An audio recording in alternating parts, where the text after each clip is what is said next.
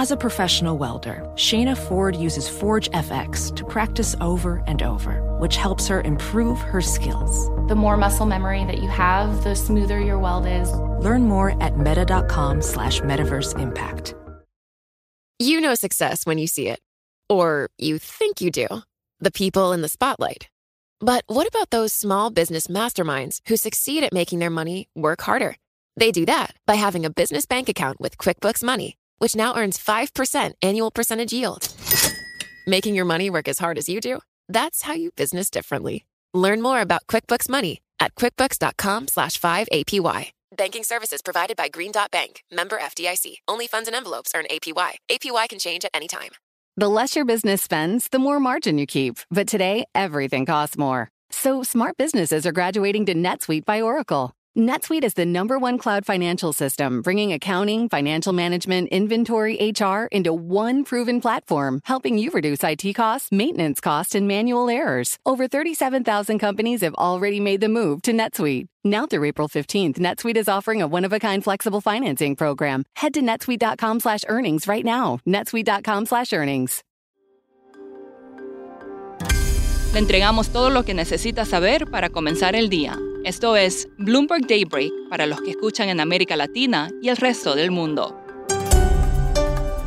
Buenos días y bienvenidos a Bloomberg Daybreak América Latina. Es viernes primero de septiembre de 2023. Soy Ivana Vargas y hoy tenemos datos claves sobre nóminas y desempleo en Estados Unidos. También hablaremos sobre cómo China intensifica sus iniciativas de estímulos y la visión para las tasas de interés en Chile.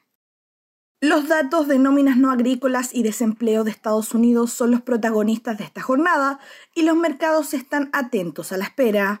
Los economistas anticipan que el informe de nóminas no agrícolas revelará que se crearon 170.000 puestos de trabajo y que el desempleo se mantuvo estable en el 3,5%. Un informe de empleo benigno podría ser la última pieza del rompecabezas que podría significar que la Reserva Federal detenga los aumentos de tasas, según el Bank of America, aunque dijo que el riesgo de un aterrizaje forzoso para la economía sigue existiendo. China intensificó sus esfuerzos para impulsar la economía y apuntalar su moneda en medio de la preocupación de los inversionistas sobre sus perspectivas de crecimiento. El Banco Central del país recortará por primera vez este año la cantidad de depósitos en moneda extranjera que deben mantener los bancos después de una nueva ronda de estímulo.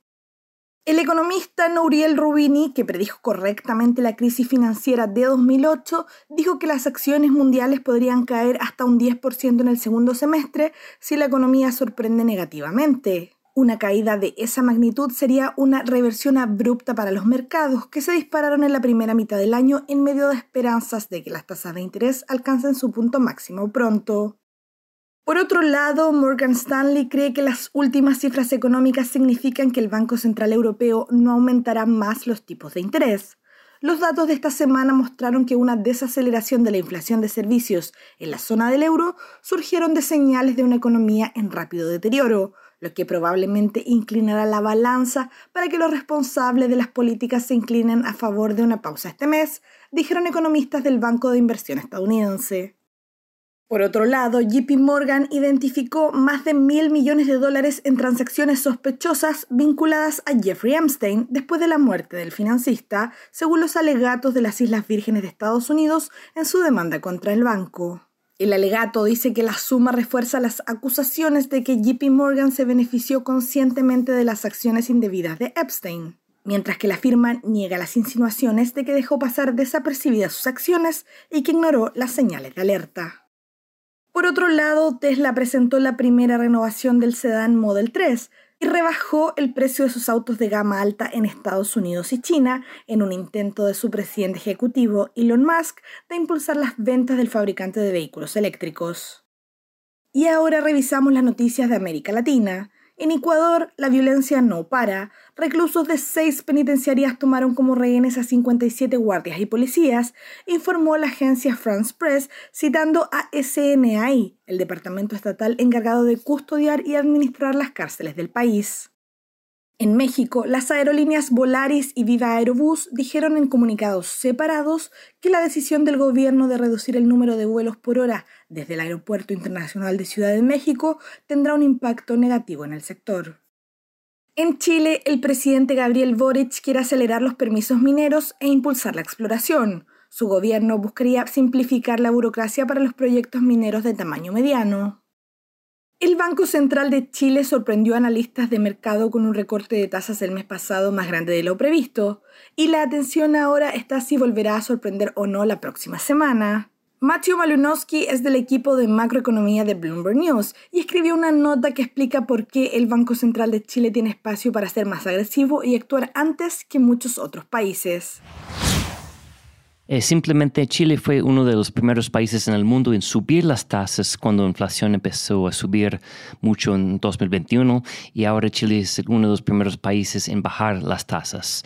Em, las expectativas están controladas, em, tanto los traders como los economistas ven la inflación en la meta de 3% en dos años y también el crecimiento económico eh, en Chile este año va a ser poco o nada, tal vez la economía se va a contraer incluso.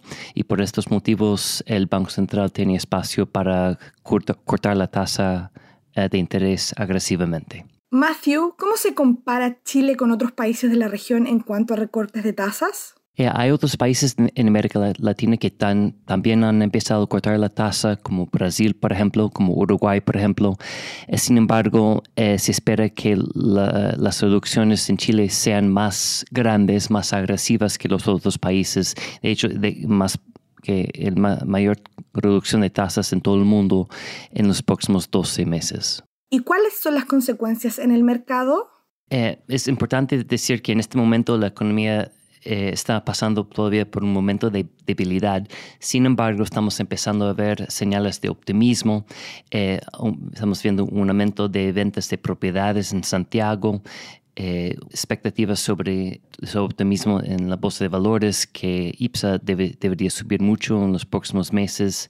Eh, también eh, vemos caídas en, la tasa de inflación que nuevamente debe llegar a, a la meta de 3% dentro de los próximos dos años. La entrenadora del equipo femenino de fútbol de Inglaterra, Sarina Wigman, dedicó su premio de entrenadora del año de la UEFA a la selección española, que derrotó a su equipo en la final del Campeonato Mundial de la FIFA. La líder de las Leonas dijo que la selección española merecía ser celebrada y escuchada mientras aún persiste la controversia sobre la conducta del presidente de la Federación Española de Fútbol, Luis Rubiales, en la final del torneo cuando le dio un beso a la jugadora Jenny Hermoso. Eso es todo por hoy. Soy Ivana Vargas. Gracias por escucharnos.